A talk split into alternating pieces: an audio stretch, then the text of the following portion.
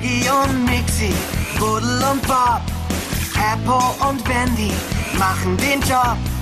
Doch auch der Rollo gehört dazu. So wird die Arbeit erledigt im Nu. Bauarbeiter, Können wir das schaffen? Bob der Meister. Jo, wir schaffen das! Kuschel und Feder sind stets vergnügt, was nur an Rumpel und Knolle liegt.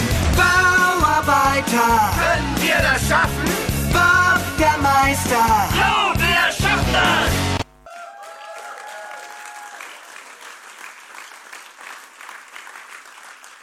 Bauarbeiter können wir schaffen. Bob, der Meister, yo, wir schaffen das. Die zweite Celebration ist ja ein bisschen rockiger und da habe ich mir gedacht, Bob, der Baumeister, unterstricht das auf den Punkt. Und ja, wenn ihr euch heute von meiner ganzen Predigt nichts merken, dann merken euch vielleicht das Lied, weil das ist ein richtiger Ohrwurm und machen etwas. Statt Bob der, Bei äh, Bob der Meister singen der Gott der Meister und egal in welcher Situation ihr gerade sind, Gott sagt zu euch, yo, wir schaffen das. Bevor wir uns jetzt gleich voll in die Materie stürzen, muss ich euch noch etwas Lustiges erzählen. Letzten Sonntag bin ich auch da gewesen, lauf nach der Celebration da zur Tür raus und dann triff ich noch der Johann und einen Freund vom Johann, den kenne ich auch, aber nur so flüchtig. Auf jeden Fall fangen wir da zum Reden an und dann sieht der Freund, ja, wer ist jetzt eigentlich der, der Gastredner, wo da nicht woher kommt? Und dann habe ich mir gedacht, ja, ihr macht dann Spaß, weil das bin ja ich und wir reden ja gerade, oder? Und dann sieht der Johann auch so, ja, Julie, du preachest, oder? Und der Freund ganz verblüfft, ja, was? Julia? Na, na, da kommt jemand Englisches, das hat er ja gesehen. Und ich habe dann sagen müssen, ja, es bin wirklich ich, ich habe halt einen englischen Nachnamen.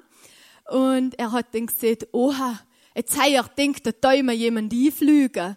Und ja, jetzt habe ich schon gemerkt, Erwartungen sind recht groß, wenn man so einen Namen hat. Und ich bin noch extra vom Munterfu daher gekommen. Das hören da vielleicht an meinem Dialekt. Ich hoffe, ihr versteht mich alle halbwegs. Gut, ich habe mir überlegt, über was könnt ich heute schwätzen. Und wie der Sebi schon gesehen hat, wir sind in Vorarlberg, wir haben einen schwäbischen Pastor.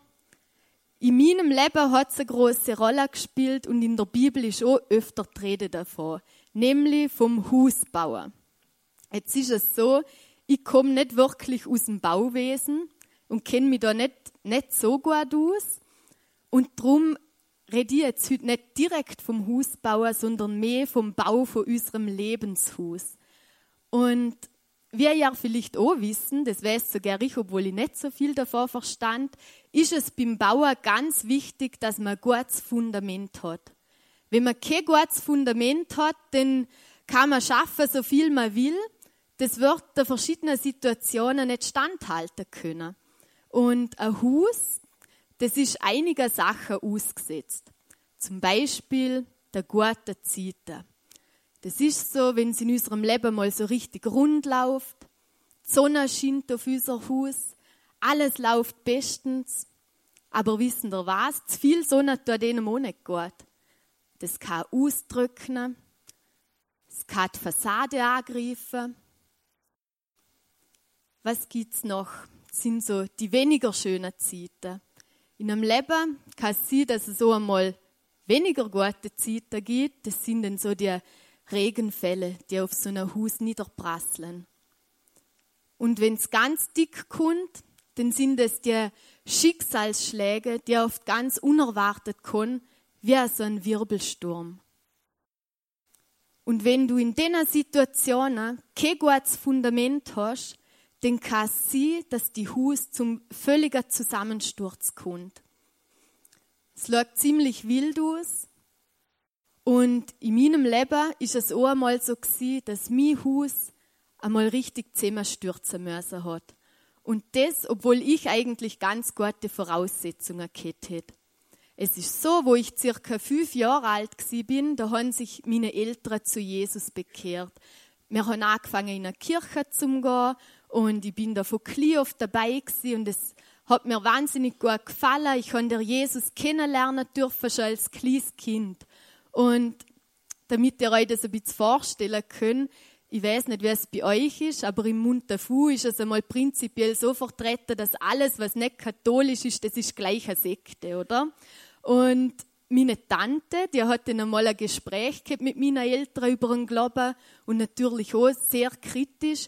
Und auf jeden Fall hat dann sie zu meiner Mama gesagt, ihr könnt mir ja viel erzählen, aber dass das kleine Kind die ganze Zeit Halleluja, preis den Herrn sieht, das kann mal nicht mehr normal sein. Und da könnt ihr euch ein bisschen ein Bild machen, wie das bei uns zugegangen ist. Und heutzutage würde ich mir wünschen, dass ich, dass ich auch noch die Freiheit hätte, zum, wenn ich etwas super finde, Halleluja zum sagen. Das tut man nicht mehr so. Ja, bei mir ist das dann, ja, zuerst ziemlich gut gelaufen, bis ich ein Teenager geworden bin. Wo ich ein Teenager geworden bin, da ist aus dem Halleluja ein Geil geworden und in der Richtung hat sich leider auch mein Leben entwickelt. Wo ich 14 Jahre alt bin, da habe ich einen 20-jährigen Freund gehabt. Ihr könnt euch vorstellen, dass das für meine Eltern ein bisschen ein Schock war. Ähm, bei ihnen ist es eben früher auch so gewesen. Meine Mama war 14, mein Papa 20, wo sie sich kennengelernt haben. Und sie haben gewusst, was da passieren kann. Ich zum Beispiel.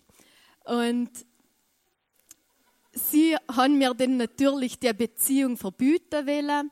Einfach, ja, weil sie Angst gehabt haben um mich, weil sie mich, ihre Tochter, schützen wollen haben. Und heute verstand ich das, aber früher habe ich das nicht verstehen wollen. Und ich bin rebellisch geworden, ich habe angefangen, meine Eltern zu belügen, damit ich mich mit dem Mann treffen können. Und es ist einfach so gewesen, dass die Beziehung zwischen meinen Eltern und mir ganz, ganz schwierig geworden ist. Der ist, ja, der ist an dem eigentlich zerbrochen. Und nicht nur Beziehung zu meinen Eltern, sondern auch Beziehung zu Gott. Ich bin am Anfang vielleicht noch ab und zu mit in den Gottesdienst gegangen, aber ich habe schnell gemerkt, dass ich nicht in dem Spagat leben kann. Mit dem einen Fuß in der Kirche, mit dem anderen Fuß in dem weltlichen Leben, wo es einfach nur eine Party gegeben hat und eben der Mann Ihr könnt euch das vorstellen, das geht nicht lang gut. Und irgendwann habe ich eine Entscheidung treffen müssen. Ich habe mich nicht mehr mit dem Konflikt auseinandersetzen wollen. Und ich bin irgendwann einmal gerne mehr in die Gemeinde gegangen. Und ich habe einfach dem Jesus, der es eigentlich gut mit mir gemeint hat, dem habe ich meinen Rücken zugekehrt. Und mir ist es in dieser Zeit nicht gut gegangen. Ich habe immer irgendwie noch eine Sehnsucht im Herz gehabt, nach einem Leben, das, das Gott gefällt, aber ich habe es irgendwie wie nicht geschafft, den Absprung zu machen. Und es ist eben so gewesen, dass ich auch überhaupt keine gläubige Freunde gehabt habe, oder? Ich bin so allein unterwegs mit dem. Wir haben das nicht kennt bei uns im Munterfu. Ich bin die Einzige in meinem Alter in meiner Gemeinde und das hat mir das alles ein bisschen schwer gemacht. Und irgendwann nach einigen Jahren, die Beziehung ist ein paar Jahre gegangen, hat mich meine Mama eingeladen zu einer Veranstaltung in ihrer Gemeinde. Und das Thema, was der Pastor da predigt hat, das hat mich einfach richtig angesprochen. Und ich habe mir gedacht, mal, heute ist der Tag, ich will eine Entscheidung treffen, eine neue Entscheidung für Jesus und das Leben mit ihm.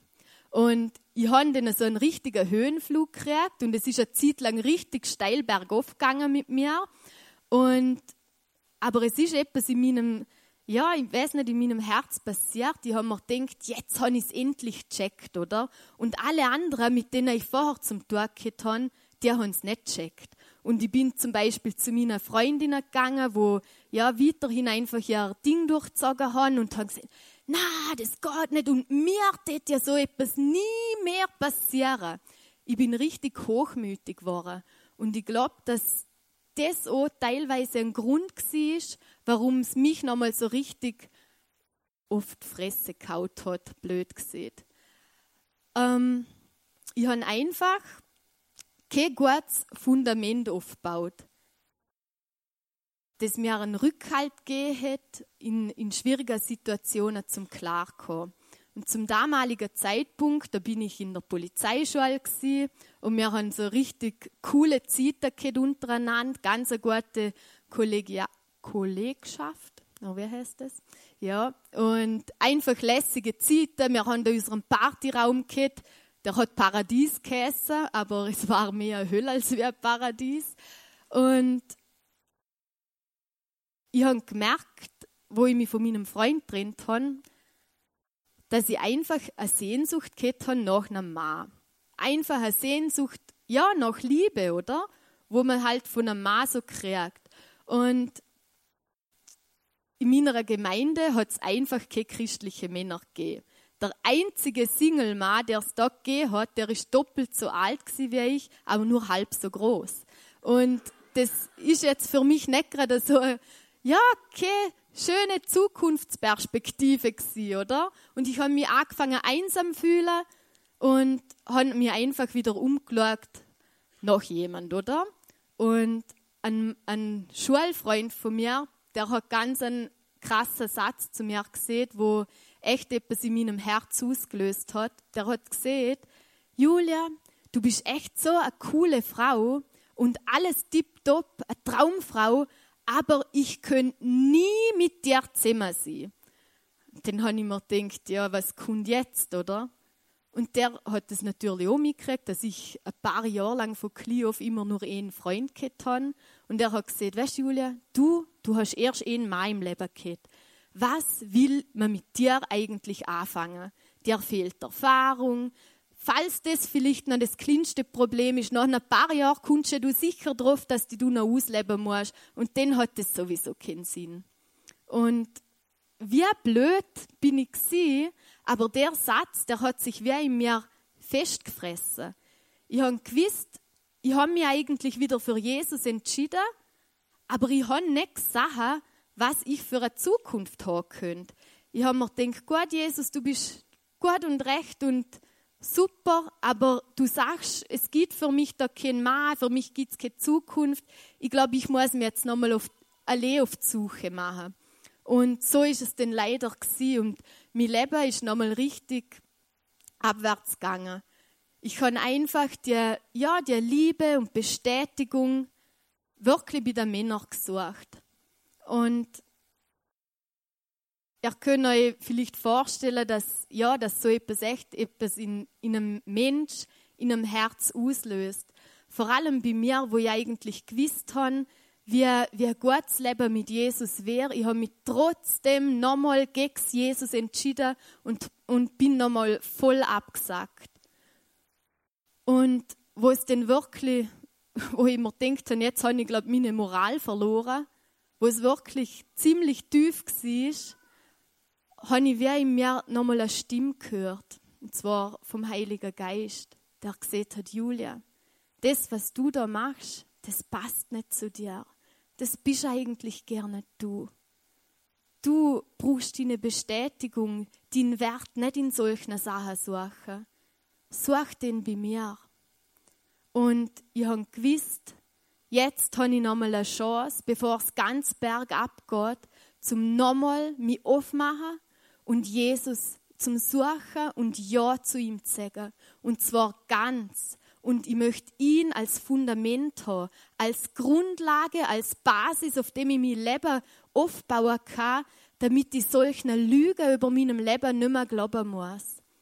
Und Gott sei Dank hat es geklappt. Gott ist so gut, er hat gewusst, dass ich ja einfach ein Problem damit habe, als Einzelkämpfer unterwegs zu sein, dass ich nicht lang standhaft bin und er hat mich kurze Zeit später ins ICF geführt nach St. Gala damals noch.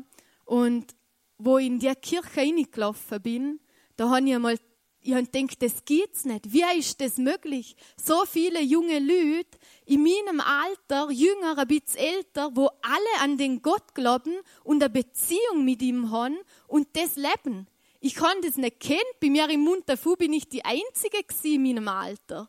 Und wir, also da habe ich gedacht, jetzt, jetzt flippe ich aus. Ich habe gewusst, das gibt es in Australien, in bei Hillsong, aber dass es sowas bei uns gibt, das ist für mich echt äh, gewaltig gewesen. Und ich habe gewusst, mal, mit Jesus und mit so genialer Lüd kann man das Leben echt schaffen. Und damals bin ich immer noch Single gewesen, habe immer noch meine Sehnsucht gehabt nach einem Mann. Und kurze Zeit später ist mir der Craig über den Weg gelaufen. Ich habe ihn kennengelernt, habe ihn lieben gelernt und er mich Gott sei Dank auch. Und wissen der heute stand ich da, bin verheiratet, habe ein drei Monate altes Baby, das wirklich das aller, aller süßeste ist. Und ich weiß, das sieht jede Mama von ihrem Kind, aber bei mir stimmt es wirklich. Und ja, ich bin Gott einfach so dankbar, dass er, dass er mein Leben so nochmal umdreht hat. Dass er so einen genialen Plan gehabt hat und dass er mich nicht aufgegeben hat. Und mir trotz allem, was in meinem Leben schief gelaufen ist, nochmal eine Chance gegeben hat. Und wenn ich so mein Leben anschaue, dann habe ich wie etwas gemerkt. Und zwar, dass man jeden Sonntag in die Kirche gehen kann und doch nichts begreift. Mir ist es so gegangen, ich bin oft in die Kirche gegangen, aber habe es wie nicht geschafft, das gute Fundament auf Jesus zum Aufbauen. Und der gute Nachricht, der Jesus für uns hat, der muss uns wie vom Kopf ins Herz rutschen, damit wir das begreifen. Und Jesus sieht es in einem Gleichnis ganz gut. In Matthäus 7, 24 bis 27 können wir lesen.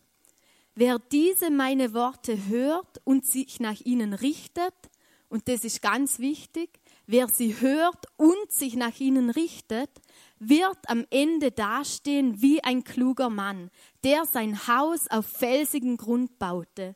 Als dann die Regenflut kam, die Flüsse über die Ufer traten und der Sturm tobte und an dem Haus rüttelte, stürzte es nicht ein, weil es auf Fels gebaut war. Wer dagegen diese meine Worte hört und sich nicht nach ihnen richtet, wird am Ende wie ein Dummkopf dastehen, der sein Haus auf Sand baute. Als dann die Regenflut kam, die Flüsse über die Ufer traten, der Sturm tobte und an dem Haus rüttelte, fiel es in sich zusammen und alles lag in Trümmern.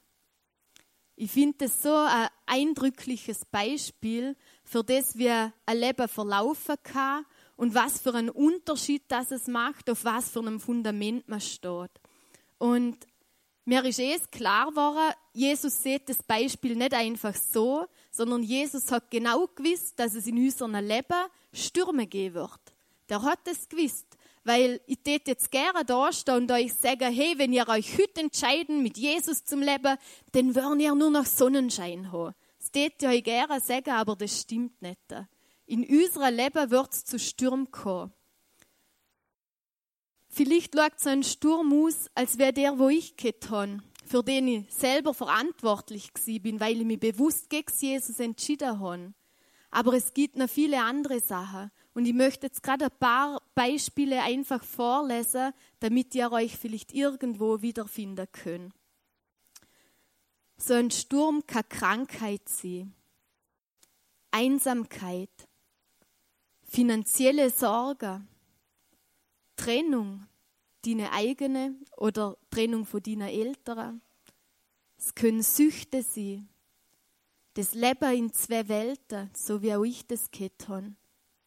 Eheprobleme, Verlust von einer geliebten Person, Angstzustände, sich ständig Sorgen über alles, das kann ihn fertig machen. Oder der Götzendienst, das ist so ein, ein altes Wort, aber ich finde das ganz wichtig, weil wenn wir unser Glück in etwas anderem suchen als wir in Gott, dann verehren wir nicht Gott, sondern jemand anders. Und Gott ist da ziemlich eifersüchtig. Das können wir in der Bibel lesen. Das kann unser Haus zum völligen Zusammensturz bringen. Und wenn es nicht gerade die großen Stürme sind, dann reicht oft einmal schon ein, ein kleiner Platzregen, zum einfach unsere, ja, unser Fundament zum Angreifen. Und das können kleine Sachen sein wie zum Beispiel ein Streit mit deinem Freund, kann sein, dass das im Straßenverkehr ist. Du bist unterwegs und vor dir fährt so ein, wo wirklich nicht weiß, wie er fahren soll. Und das ist zum Beispiel etwas, wo mich immer noch aus der Fassung bringt. Ich kann den richtig durchdrehen und ich sage dann noch Sachen, wo man eigentlich nicht sagen sollte. Und mein Mann ist dann der, der neben mir hockt, weil bei uns fahre ich, ich kann es ein bisschen besser. Und, äh, und der sagt dann, und mit dem Mund willst du am Sonntag auf die Bühne stehen. ist immer gut, wenn man so ein bisschen einen Aufpasser hat, wo einem wieder ein bisschen zurechtweist. Das schadet nicht. Auf jeden Fall, wenn wir mit solchen Sachen konfrontiert sind, dann wird sich ganz schnell herausstellen, ob wir auf einem guten Fundament stehen, auf unserem Jesus, auf dem Fels oder ob wir auf dem Sand stehen. Der Sand, das kann einfach sein, den Glauben an die eigene Kraft. Wenn du denkst, ja, alles, was ich fürs Leben brauche, das ist in mir, das klappt schon, das funktioniert schon. Ich weiß nicht, ob du dich auf das verlassen kannst, wenn es hart auf hart kommt. Ich tät es nicht ausprobieren. Vielleicht baust du auf deine Position, auf Ansehen, auf deinen Erfolg. Frag dir mal, wenn so richtige Probleme kommen, ob die das ja standhaft bleiben lässt. Es ist so, wie wir gehört haben, dass uns Stürme in unserem Leben nicht erspart geblieben wären. Aber das Fundament, das können wir uns selber aussuchen. Im Psalm 34, 20 bis 21 steht, zwar bleiben auch dem, der treu zu Gott steht, Schmerz und Leid nicht erspart, doch aus allem befreit ihn der Herr. Vor schwerem Schaden bewahrt er ihn und kein Knochen soll ihm gebrochen werden. Wo ich das gelesen habe, da habe ich mir gedacht, was ist das für eine gewaltige Zusage? Wir können wir uns freuen, dass egal durch was wir zum Durchgehen haben, aus allem befreit uns der Herr. Ich finde das einfach mega genial und ähm, ich habe auf das Wort, auf das Versprechen von Gott, habe ich erst kürzlich bauen dürfen. Zwar in meiner Schwangerschaft, da hat man gleich am Anfang bei einer von der ersten Untersuchungen festgestellt, dass ich eine Thrombose-Neigung habe. Und in der Schwangerschaft ist das Risiko sowieso schon erhöht. Und bei mir ist noch zusätzlich etwas dazugekommen, wo, ja, wo meine Thrombose-Risiko einfach erhöht hat. Und meine Frauenärztin, die hat dann gleich ziemlich Panik gemacht mit, ja, wenn man das hat, das ist ganz furchtbar. Da kann, sie, wenn man da den, einen Herzinfarkt oder eine Lungenembolie hat, da, da liegst du dann im Koma. Und ich habe mir gedacht, ja, ist gute Neuigkeiten, du. Da willst du dich auf die Baby freuen und dann hörst du mal gleich so etwas. Und ja, ich habe mir dann gleich am Anfang von der Schwangerschaft bewusst machen müssen, glaubst du das jetzt? Lebe ich jetzt in ständiger Angst? Oder entscheide ich mich, zum auf Jesus zum stehen, auf dem festen Fundament, der verspricht, dass er uns aus allem befreit, komme was wolle. Und es ist dann bei uns so weitergegangen in der Schwangerschaft. Zwar habe ich wieder eine Ultraschalluntersuchung gehabt und dann sieht die Ärztin auf einmal, ah, da stimmt irgendetwas nicht, das sei jetzt ein bisschen komisch. Sie haben jetzt da die Nackenfalte gemossen und die sei viel zu dick. Und wir haben die Untersuchung nicht machen wollen und sie hat es einfach gemacht. Und da liegst du dann einmal da und denkst dir ja, super, was bedeutet das jetzt? Heißt das, wir haben ein behindertes Kind? Sie hat dann gesehen, sie will sich da jetzt nicht versteifen, sie schickt uns zu einem Spezialist. Und ich musste gleich am nächsten Tag zu einem Spezialist gehen müssen. Und man hat den ganzen Tag Ultraschalluntersuchungen gemacht. Das Baby ist verdreht gelegen, man hat es nicht richtig untersuchen können. Man hat auf dem Buch umeinander geklopft, dass es sich dreht. Und ja, ich habe den ganzen Tag mein ungeborenes Kind auf dem Bildschirm gesehen. Und erst am späten Nachmittag hat der Arzt es geschafft, um die Nackenfalte zu messen. Und er hat gesagt, ja gut, alles klar, können Sie sich wieder anziehen, besprechen wir. Und wir sind nachgeguckt und dann sieht er, ja, Frau Reynolds, das schaut so aus, die Ärztin hat recht gehabt, die Nackenfalte ist viel zu dick, sie haben so und so, äh, so und so hohes Risiko, dass ihr Baby behindert ist. Wenn ihr Baby Down-Syndrom hat, dann ist es noch das Allerbeste, was es haben kann, aber wahrscheinlich eine schwierigere, schwerwiegendere Behinderung. Und sie haben jetzt die Möglichkeit, zum das Kind abtreiben lassen. Und dann stehst du mal da. Ich habe Gott sei Dank meine Mama dabei gehabt. Und wir haben einfach uns angeschaut und gesagt, das kommt ja überhaupt nicht in Frage, oder? Und wenn man so etwas hört, dann beschäftigt ihn das. Es wäre gelogen, wenn ich sage, das hat mich nicht beschäftigt. Aber in der Situation, da habe ich gespürt, dass Gott an meiner Seite ist. Und ich habe gewusst, Gott hat in seinem Leben noch nie einen Fehler gemacht und der wird auch jetzt nicht bei mir anfangen. Und wenn man in so einem Umstand auf einmal ganz einen tiefen Frieden spüren darf, der eigentlich alles menschliche Denken weit übersteigt, dann ist es so etwas Wohltuendes. Und ich bin davon überzeugt, dass man so einen Frieden nur mit Gott haben kann. Weil egal was passiert wäre, selbst wenn wir ein behindertes Kind gehabt hätten, weiß sie, dass Gott keinen Fehler macht und dass er alles zum Guten wendet für die, die ihn lieben. Und das dürfen wir glauben. Und Gott sei Dank, ich bin Gott echt dankbar, haben wir ein kerngesundes Kind gekriegt und nicht zum Ausmalen, wenn man das starke Fundament nicht hat und so ein Baby vielleicht abtreiben lässt, obwohl es gesund ist. Ich weiß nicht, wie es in deinem Leben ausschaut, in was für einer Situation du bist. Vielleicht hast du dich irgendwo wiedergefunden und ja, fragst du jetzt vielleicht, wie kann man so ein Fundament kriegen?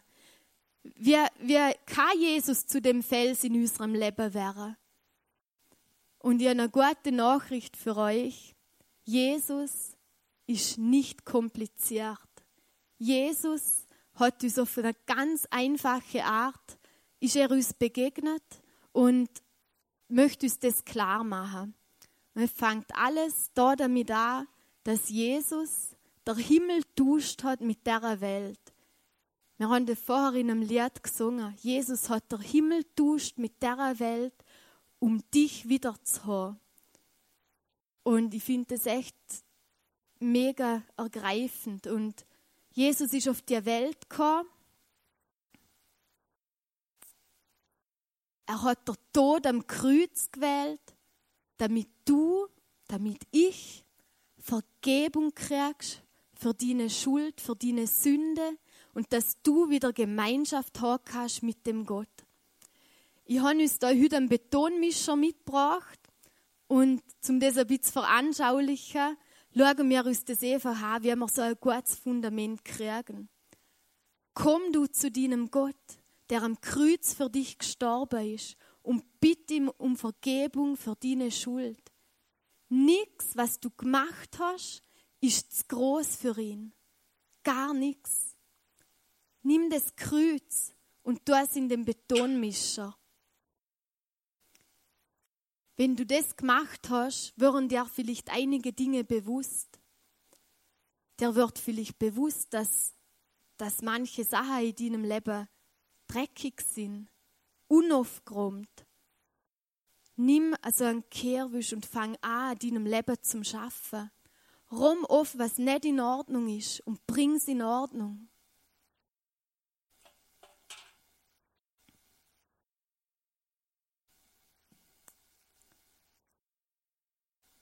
dann hat Gott uns sein Wort geschenkt, Bibel. In der Bibel, da stehen Sachen drin, die vor ganz, ganz, ganz vielen Jahren geschrieben worden sind. Aber ich bin immer und immer und immer wieder erstaunt, dass egal in welcher Situation ich gerade stecke, wenn ich das Wort von Gott aufschlag und ihn darum bitte, dass er zu mir spricht, dann spricht er auch. Gott sagt in seinem Wort, wer sucht, der findet und wer klopft, dem wird aufgetan. Und das finden wir genau in so einer Bibel. Wissen wir, ich habe gemerkt, es ist gut, zu meinem Gottesdienst zu gehen. Es ist gut, zum gute Predigten anhören. Das ist alles wunderbar. Aber lass dir nicht rauben, was Gott ganz persönlich zu deinem Leben zum Sagen hat. Der offenbart sich uns in dem Wort. Er offenbart sich dir genau in der Situation, wo du gerade brauchst. Lasst euch das nicht nehmen. Beschäftigt euch mit ihm.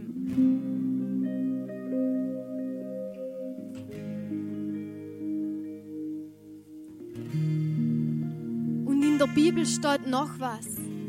Es steht drin, dass wir Tag und Nacht über das gute Wort von Gott nachsinnen sollen. Nimm dir Zeit für Gott.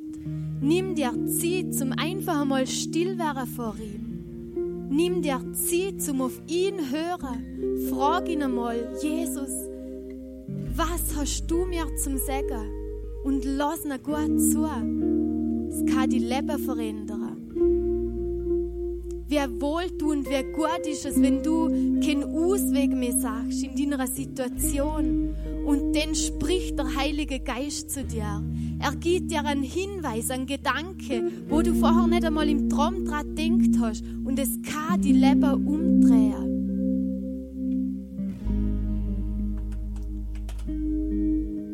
Und wenn du all die Sachen zusammen hast in dem Betonmischer,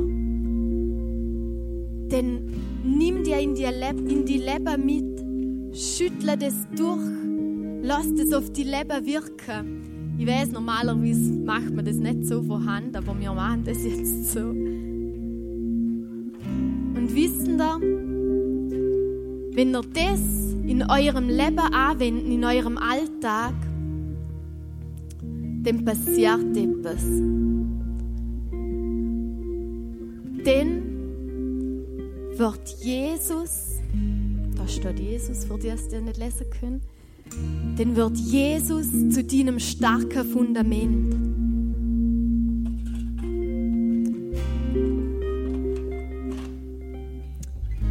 Und du wirst ein Haus haben, das auf dem Fels gegründet ist, das gewappnet ist für die Lebensstürme, die eventuell einmal kommen.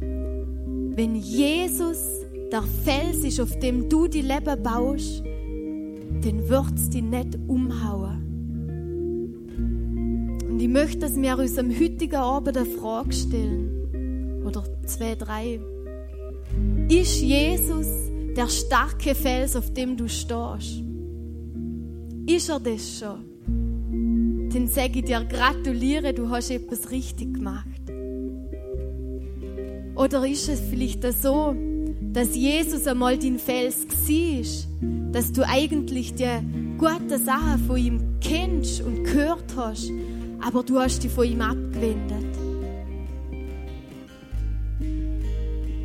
Oder ist es vielleicht so, dass du noch nie was von dem Jesus gehört hast oder noch nie was von ihm wissen will hast?